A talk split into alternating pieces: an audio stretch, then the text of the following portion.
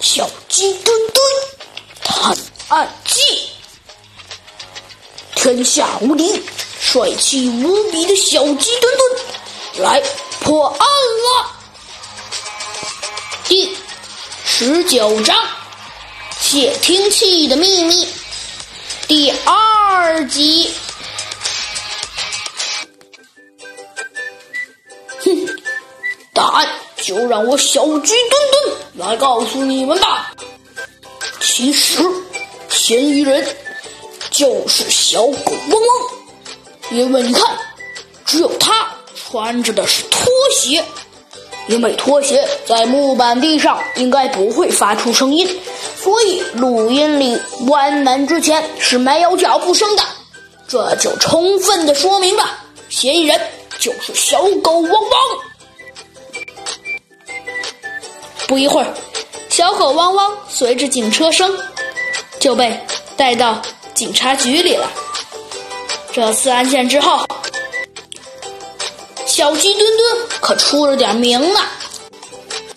临走前，小鸡墩墩嘴里塞满了薯片。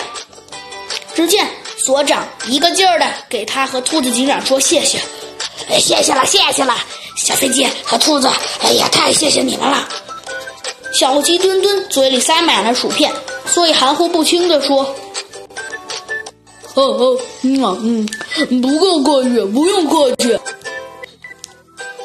只见兔子警长拉开了车门，还没等小鸡墩墩上车时，他问小鸡墩墩：“哎，小鸡墩墩，我看你是怎么知道？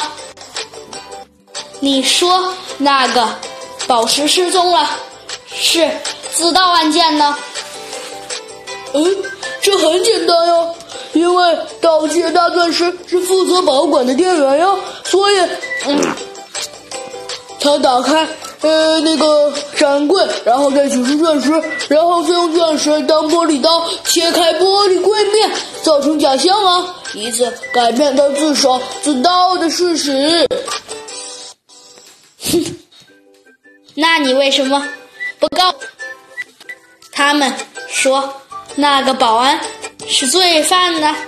嘿嘿，兔子警长，这个你可就不知道了吧？嘿嘿，因为我想再让猴子警长去排查排查，谁让他让我自己去破案呢？哎，小鸡墩墩，你说的话我可都听到了哟。看来你的心眼不是很好啊！我现在就去告诉他们。小鸡墩墩急忙回头，他发现了那个人不是别人，正是猴子警长。